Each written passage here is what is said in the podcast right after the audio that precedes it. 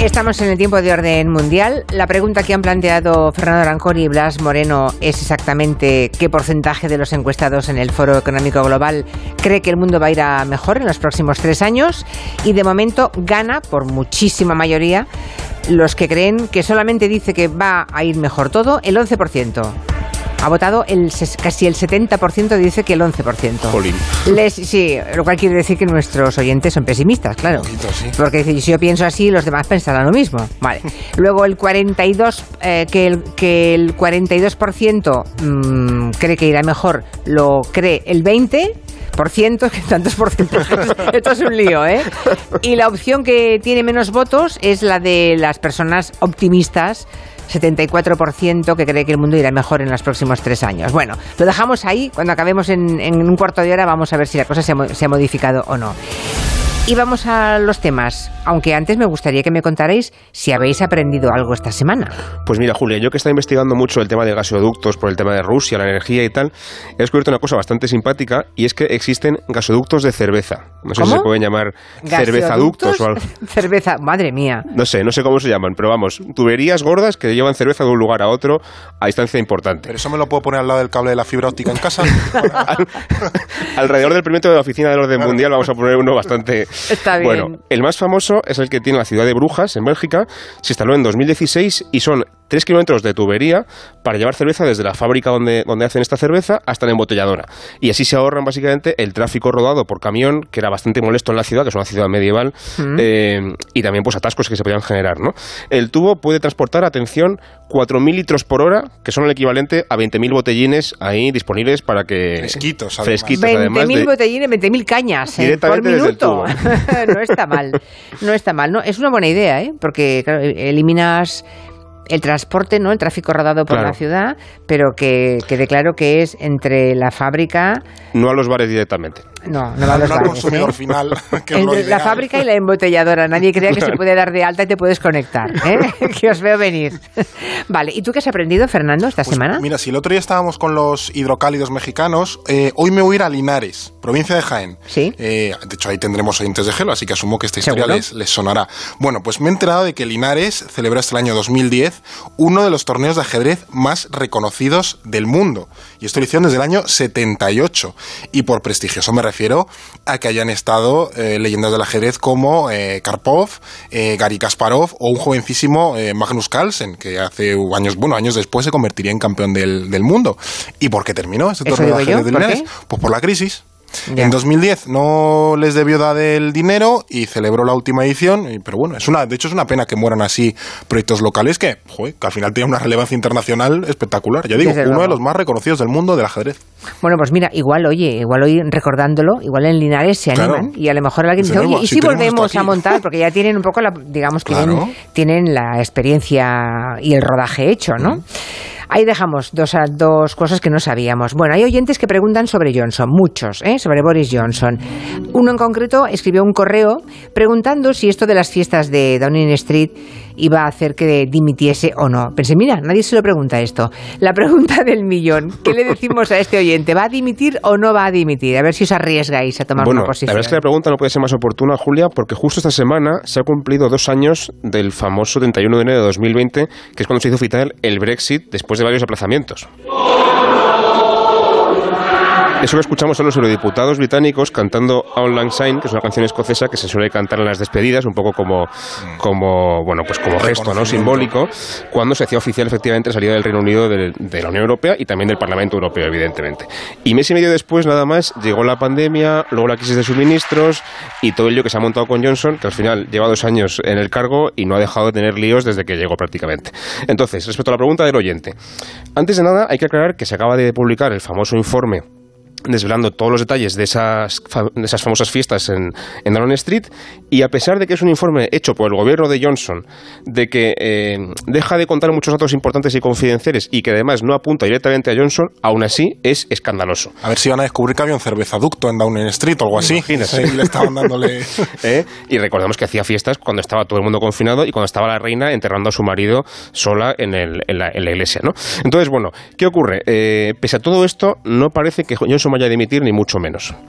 Yo no le veo la pinta, ¿eh? No, Yo- no tiene, no tiene ninguna pinta. No lleva la pinta de... ¿Por qué? Mr. Speaker, I get it and I will fix it. And I want to say Aquí le escuchamos estos hace unos días diciendo que toma nota de los errores, pero que la gente puede seguir confiando en el gobierno y, en el primer ministro. Hay que tener cuajo también para decir esto en el Parlamento. Y a todo esto los parlamentarios, por supuesto, le abuchean, ¿no?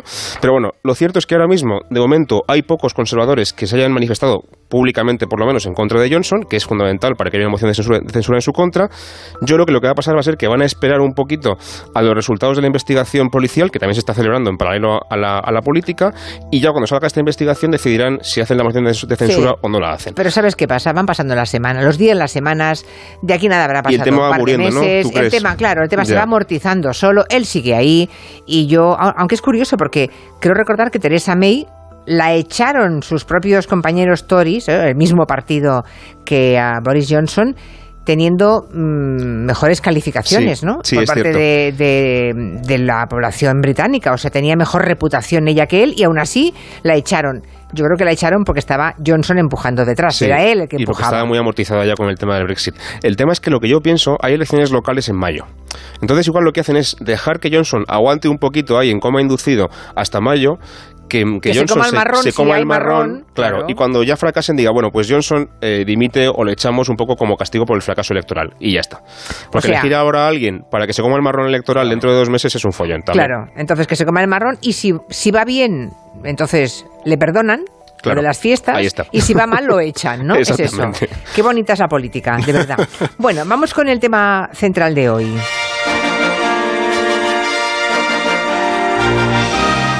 Este viernes comienzan los Juegos Olímpicos de Invierno en Pekín. Hay fin esa ola Omicron que también está en China, ¿eh? ha llegado a China. Ahí está el boicot diplomático de Estados Unidos por la represión china a los yugures en fin, eh, no puedo evitar pensar en lo distintos que son estos mm. juegos de los primeros que, organizó Pekín. Fueron en verano del 2008. Seguro que muchísimos oyentes los tienen en su cabeza, lo recuerdan perfectamente, ¿no? Aquellos edificios futuristas, espectaculares, aquel mensaje, 2008, de China abriéndose al mundo, lo que han cambiado las cosas, ¿no? Han cambiado una barbaridad en China. Para empezar, ni siquiera gobernaba Xi Jinping, que parece que lleva toda la vida en el poder, pues no, en aquel entonces estaba, bueno, era el vicepresidente entonces del, antecesor, que era Hu Jintao. Y aunque parezca que el país no ha cambiado tanto políticamente, porque bueno, sigue siendo el, régimen del Partido Comunista el que lo controla absolutamente todo, sí que Xi Jinping ha inaugurado una nueva era del líder fuerte, ¿no? Que en, 2018, de hecho, eh, eliminó la política del límite de mandatos, él ya puede estar hasta cuando le apetezca, por lo que pues, pues puede perpetuarse en el, en el poder. Y sobre todo el gran cambio en China ha sido el económico, porque en 2008 eh, China todavía se veía como esa fábrica del mundo, le llamamos potencia emergente. Yo creo que en 2022 ya China de emergente tiene poco, está más que emergida y se le ve perfectamente, ¿no? Perfectamente. Y ahora su, economía es mucho más sólida que aquella que era pues basada en vendernos las tonterías del Made in China, ¿no? Eh, y ahora sobre todo se fundamenta en la, en la industria tecnológica. Y otro cambio curioso es que hace unos años eso, las grandes tecnológicas chinas eran las representantes del éxito del país y ahora, dicho aquí lo hemos comentado alguna vez en el Gelo, ¿no? Con esto de la prohibición de los, de los videojuegos y tal, ahora el gobierno chino ven las grandes tecnológicas una amenaza a su poder, como también pasa, por ejemplo, en Estados Unidos, que está persiguiendo a Google, Facebook y toda esta eh, banda para apretarles un poco las, las tuercas, porque ya digo, las tecnológicas chinas tienen un poder inmenso en la cultura, los videojuegos, la música y tal. Entonces, en 2008, como bien apuntabas, Julia, sí. China quiso mandar un mensaje de apertura al mundo con esos juegos de verano, ¿no? Era una potencia que nacía y ahora se muestran, pues claro, con esto de la pandemia, pues mucho más herméticos, el gobierno está apretando la represión, también está con este pretendido boicot y tal. Y bueno, pues a nivel social, eh, la sociedad china cambia mucho porque también está mucho más digitalizada. En 2008 apenas había un 20% de la población que, utilizaba Internet, hoy es el 70%. O sea que, que ahí en ese tipo de cosas, en ese tipo de detalles, es donde se ven los los, cambios. Antes, por ejemplo, mantenía la política del hijo único, ahora ya no. Eh, es decir, que, bueno, que se han visto muchas eh, cositas que han ido cambiando en, China y que hacen, bueno, en, estas, en estos dos Juegos Olímpicos de, varios años de distancia las diferencias. Eso en cuanto a la China mm, mirando hacia adentro, ¿no? Hacia mm. sí misma. Pero mm, el mundo en el que está China también ha cambiado mucho, no solamente China, todo el mundo ha cambiado, ¿no? Desde el 2008. Y tampoco es el mismo, ni tampoco desde fuera de China se les ve a ellos de la misma manera. También hemos cambiado la, percepción sobre China. Bueno, ya lo decía Fer antes, ¿no? Que si antes era la fábrica del mundo China, ahora nos parece un país muy diferente, ¿no? Una potencia tecnológica, también militar. Ahora nos compran los cerdos a nosotros. Exactamente, ¿no? O sea, ahora les criamos aquí los cerdos. ¿Cómo, ¿Cómo, ha cambiado el cuento, eh? o también imponen condiciones a ciertas cosas a ciertos países, ¿no? Pero bueno, el caso es que en 2008 también existía represión contra los uigures y contra el Tíbet, que es lo que ahora mismo orgulla Estados Unidos para este boicot que ha impuesto ahora mismo, pero en aquel momento Estados Unidos no impuso ningún boicot. De hecho, el entonces presidente George Bush asistió a la inauguración en Pekín de los Juegos Olímpicos de 2008. Y ahora mismo es impensable, vamos, que Biden vaya a Pekín, sobre todo porque la percepción en Estados Unidos eh, de China ha cambiado muchísimo. Let's say China, China, China, China. Y el responsable seguramente sea este señor que todos reconocemos, ¿no? Que es Trump, que durante su mandato hizo mucha leña, digamos, hizo, hizo mucho ataque contra China en esta campaña que lanzó del, de la guerra comercial, la guerra tecnológica, etcétera, ¿no? Entonces, ¿qué ocurre? Que si en 2008, cuando todavía gobernaba Bush y luego con Obama, todo el mundo quería hacer negocios con Pekín, todo el mundo quería llevarse bien con, China. Ahora muchos países perciben a China como un rival o como mínimo como una amenaza. En los últimos años decíamos, ha estallado una guerra comercial, ha estallado una guerra tecnológica que en muchos aspectos China domina más que otros países, por ejemplo con el tema del 5G y otras cosas, ¿no? También hay una pelea muy grande a nivel mundial por recursos estratégicos como tierras raras, como el litio, como el gas también, por ejemplo, que por cierto Rusia ha empezado a venderle gas a China para dejar de depender tanto de Europa, por ejemplo, que es un tema que también podemos comentar otro día. otro día hablaremos de las alianzas, de a veces los mm, adversarios unen mucho, ¿verdad? Exactamente. Eh, ellos, no tengan mucho que ver entre sí, pero Rusia se está acercando a China y China a Rusia. Que el que sí que está invitado a la inauguración de, estas, de, esta, de estos juegos, no sé si irá al final o no, es Vladimir Putin, por se suponía que sí. Entonces, bueno, ahí también simbólico, ¿no? ¿Qué ocurre? Pues que Estados Hombre, si vemos en la tribuna el día de la apertura de los Juegos Olímpicos a Putin y no vemos a Estados Unidos, eh, bueno... Pues es una forma de hacer, demostrar su alianza, claro, y del mensaje, ¿no? Más evidente. Entonces, ¿qué pasa? Que Estados Unidos y algunos aliados suyos sienten que no pueden desperdiciar ninguna oportunidad, y menos algo tan, tan evidente y tan cubierto por los medios internacionales como los Juegos Olímpicos, para atacar a China, ¿no? Donde puedan.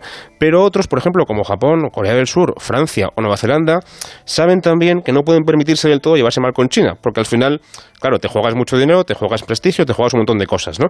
Así que en este caso, o no han secundado el boicot de ninguna forma, o se han puesto de perfil, por ejemplo, Nueva Zelanda diciendo que no, que no van porque está el COVID pero no dicen que no van por el tema político. Ya, vale, vale. O sea, acaban siendo obedientes, digamos, a la consigna norteamericana, pero no lo reconocen, para no quedar mal con los chinos. De ¿no? han encontrado vuelos.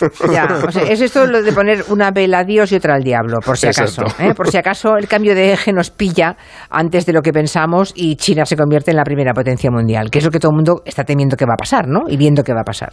Bueno, y otra cuestión que me interesa de estos eh, Juegos Olímpicos, claro, el tema de, la COVID tiene su influencia. Ha llegado Omicron también, ha reforzado China enormemente la seguridad para estos Juegos Olímpicos, hay una aplicación de seguimiento, eh, pero también han prohibido la venta de entradas, o sea, hay una, una contradicción porque los Juegos son una manera de promocionarse, pero por otra parte, con tantas restricciones, la promoción no puede ser tanta. Claro, es que esto es un poco juega en, su contra y a favor, porque recordemos que uno de los lemas de China para eh, estos juegos, y insistió mil veces que van a ser los juegos del cero COVID, pues, planteando la, política esa de confinamientos estrictos y el control social que ha ido implementando durante estos años y que le ha ahorrado muchísimas muertes. O sea, ha sido una estrategia efectiva en tanto que eh, apenas ha provocado muertes. Y con ella China eh, lanza el mensaje al mundo de que la autocracia, su autocracia es más eficaz que las democracias y que no hacemos falta, somos eh, regímenes decadentes y se pueda asegurar la, armonía social eh, sin contagios o ya puestos pues el bienestar económico. Y de paso también lanza un pulso a Japón, que bueno, celebró los Juegos Olímpicos de Tokio el verano pasado, precisamente en medio de cifras récord de contagios por la por la variante Delta. Entonces ahora como bueno la estrategia le falla y haya un, un brote de coronavirus significativo en los Juegos de Invierno, pues ese discurso se les, se les puede caer. Aunque es curioso esa política, mientras por ejemplo en Dinamarca estos días ya se han planteado que bueno, ahora bajo las restricciones y que sea lo que Dios quiera. O sea que es como las dos caras de la moneda, que más son muy, muy diferentes, y a ver quién, quién sale ganando. He visto imágenes, Julia, en Twitter esta tarde de un camarero en Pekín haciendo un cóctel y vestido con un traje EPI Ah, es que no, y el tío no. va con la botella de ginebra o lo que sea, lo que No esté haciendo puede, con, el- con la coctelera y va vestido con, con- como si fuera un astronauta, vamos. O Ya, sea, una ya, cosa ya. bastante loca. Mm, En fin, dice por aquí un, un oyente recuerda que ayer Wyoming dijo en la tele que al lado que al lado de Boris Johnson Pocholo parece un catequista. Ay, Oye, el y ese pelo de rubio Wyoming. Bueno, está que bien. llevan muchos políticos británicos ahora, estilo Johnson. también- Fabricant, Sí, sí. del, del pelazo. Hay que estudiar eso también, Sí. ¿eh? Ese pelo rubio tan ¿Qué raro les que llevan. pasa? No, pero lo de fabricar es peluca, no volvamos, vuelve la, la burra al trigo. Estuvimos un día aquí discutiendo si era peluca o no era peluca y todo el mundo me dijo que sí que era peluca y yo a mí me parecía imposible que fuera peluca porque digo, ¿cómo va a salir alguien así a la calle con una peluca? Bueno, en fin. Eh, noticias de la semana. Terra da fraternidade. El mismo lunes hicimos un gabinete sobre Portugal, nos encontramos con una sorpresa, sorpresa porque más o menos todo el mundo se cree las encuestas, ninguna daba mayoría absoluta a Antonio Costa, el socialista Antonio Costa en Portugal, y bueno, pues ahí está esa mayoría absoluta, ¿no? Que podrá prescindir de sus socios de gobierno hasta ahora que son partidos que estaban a su izquierda, la izquierda del Partido Socialista. Eh, ¿Cómo se ha visto en el socialismo europeo la victoria de Antonio Costa? ¿Habéis hecho un repaso por Europa? Pues evidentemente con algo muy positivo. Para empezar, aquí en España, por ejemplo, Pedro Sánchez o en Alemania el canciller Olaf Scholz han resaltado públicamente que esta es una victoria y una oportunidad para construir una Europa más social, barriendo para casa, básicamente. Ha ganado uno de los nuestros, pues estamos contentos. Eh, al final, con la victoria de Costa, lo que se lanza es un mensaje de que la socialdemocracia, sobre todo en Portugal y también en Europa, representa esa estabilidad y ese progreso frente bueno, pues a una izquierda más inestable y sobre todo también a una derecha muy fragmentada, porque en Portugal hemos visto Sí. que la derecha tradicional se ha pegado un buen batacazo también frente al ascenso de la extrema derecha, ¿no? De Chega. La lección que se saca desde la derecha en, Portugal es que necesita encontrar, me refiero a la derecha tradicional, digamos, ¿no? Eh, encontrar un discurso atractivo para no dejarse comer por la extrema derecha, porque como digo, ha llegado a tercera fuerza, también ha sido como el titular en estas elecciones y en cuanto a los partidos de izquierda que, hasta ahora sostenían el gobierno portugués y que lo hicieron caer cuando retiraron su apoyo a los presupuestos en el otoño pasado creo que fue, pues es que tienen que tener mucho cuidado con jugar a esta lógica parlamentaria de te retiro el apoyo o te lo dejo de dar en un momento como, como este de pandemia y de gestión económica muy delicada, porque lo que han visto es que si retiras el apoyo a este gobierno, hay elecciones eh, y la gente cree que la culpa la tienes tú, te perjudica muchísimo en las elecciones. ¿no? Ahora bien, a pesar de que ha salido reforzado Costa clarísimamente en las elecciones, tampoco significa esto, Julia, creo yo, que la socialdemocracia europea esté en su mejor momento, ni mucho menos, como se ha dicho en los últimos meses. Es verdad que gobiernan en varios países importantes, pues España, Alemania, Portugal, pero es verdad que la mayoría de países, quitando mm, quizá Portugal y poco más, por lo general gobiernan con mayorías muy débiles, en coalición con muchos partidos. Sí. Pasa, por ejemplo, en España, pasa en Alemania, pasa en los países nórdicos en casi todos, y en otros países, como por ejemplo Francia o Países Bajos, la izquierda prácticamente ni existe. O sea, hay elecciones en Francia dentro de tres meses y el candidato de izquierda que más apoyos tiene, no sé si Están tiene el, apuñaladas el todos entre 11% ellos o algo así. O sea, no hay ninguna opción o casi ninguna de que lleguen a segunda ronda, ¿no? Entonces, bueno, es verdad que la gestión de la pandemia les ofrece una oportunidad de hacer políticas de izquierda que hasta ahora han reclamado mucho, pero vamos, ya te digo, yo creo que, es una victoria significativa, pero que tampoco es, es más excepcional que, que, digamos, tendencia general europea. Y la prueba es que menuda cumbre hemos visto en Madrid, ¿no? En Madrid el señor Abascal reunía a los líderes de la extrema derecha europea. Aquí estuvieron Le Pen, Orban, también el primer ministro polaco. Hablando de Europa, es curioso, a la extrema derecha ahora le interesa Europa, ¿no? Eh, hay una alianza. Bueno, ese es el objetivo, ¿no? También dar una imagen de unidad, bueno, que a pesar de, de sus diferencias, estos partidos de, de ultraderecha... Que también las en- tienen y muchas, ¿eh? Por claro, claro, claro, claro. Hmm. Eh, pues eso, que al final la ultraderecha se puede sentar a la mesa y llegar a acuerdos, y de hecho es muy interesante que se hayan unido en esa idea de una Unión Europea sentada en unos valores, bueno, cristianos, hermética al exterior, con estos colaboran entre sí, porque hace unos años, en 2014, eran directamente antieuropeos. Claro, por eso digo, es muy interesante este movimiento, Claro. porque han pasado de ser antieuropeos, defendiendo cada uno su nacionalismo, ahora resulta que han descubierto que unidos tienen más fuerza. Eso y quizá es, por el eso, Brexit, ¿no? el Brexit, Claro. Exacto, exacto. Sí. Entonces hay que estar atentos a estos movimientos Claro. porque, bueno, se están consolidando, es lo que comentabas en Portugal. Chega, que es la, la ultraderecha portuguesa, pues poquito a poco va, va rascándole eh, votos a la derecha tradicional. Esto ocurre en muchísimos países, ¿no? Mm. Entonces, bueno, veremos por dónde va, por dónde va y sobre todo también Vox en, en- en España. Bah, En un capote era un periodista, decía el otro día Elisa Beni, en el tiempo de gabinete, porque es verdad, casi todos los. eh, perdón. Casi, no, no todos, pero buena parte de los líderes de la extrema derecha vienen del mundo del periodismo, como mínimo en Francia y en Portugal, ¿no? Bueno, Vamos a la encuesta, a ver cómo lo han resuelto los oyentes. La pregunta era qué porcentaje de los encuestados por el Foro Económico Global cree que el mundo va a mejorar en los próximos tres años, 11%, 42% o 74%. Siguen siendo muy mayoritarios los que creen que es el 11%, el que cree que va a mejorar el, el mundo en los próximos años, seguido del 42%, o sea, inversamente proporcional, vamos. Y en último lugar, 74%. O sea que son pesimistas nuestros oyentes. O como mínimo los oyentes creen que los demás son pesimistas. ¿Y bien? Pues la respuesta es el 11%. Así que tenían Ha razón. ganado el equipo cenizo, para que nos entendamos. Eh, aunque como leía aquí en alguna respuesta en Twitter es, pero ¿cómo no va a ser el 74 si ya después de donde hemos llegado es que solo podemos ir a mejor? Pues yo- es, es lo que pienso yo, yo estaría en ese, en Es ese una forma de porcentaje. verlo diferente, pero que Claro, en ese está bien. porcentaje optimista, eh, que el, el- bueno, la gran mayoría, ¿no? Solo el 10%, el 10,7% para ser exactos, piensa que en tres años vamos a estar mejor. El resto, al final, de una manera u otra, en un nivel u otro, piensa que vamos a estar peor, de alguna u otra Y dices que esta es una encuesta a nivel mundial. Sí, el Foro Económico Global, que hace encuestas sobre riesgos globales, amenazas, cómo va a ir el mundo en los próximos años y tal, tiene encuestillas de estas, y luego, pues supongo que las discutirán en el foro de Davos y tal. Muy bien, pues hasta aquí el tiempo de orden mundial. Fernando y Blas, hasta la semana que viene. Hasta la próxima. Tarde. Cuidaos, adiós. Hablemos un momento antes del boletín de las 5 de cosas que deberían cambiar.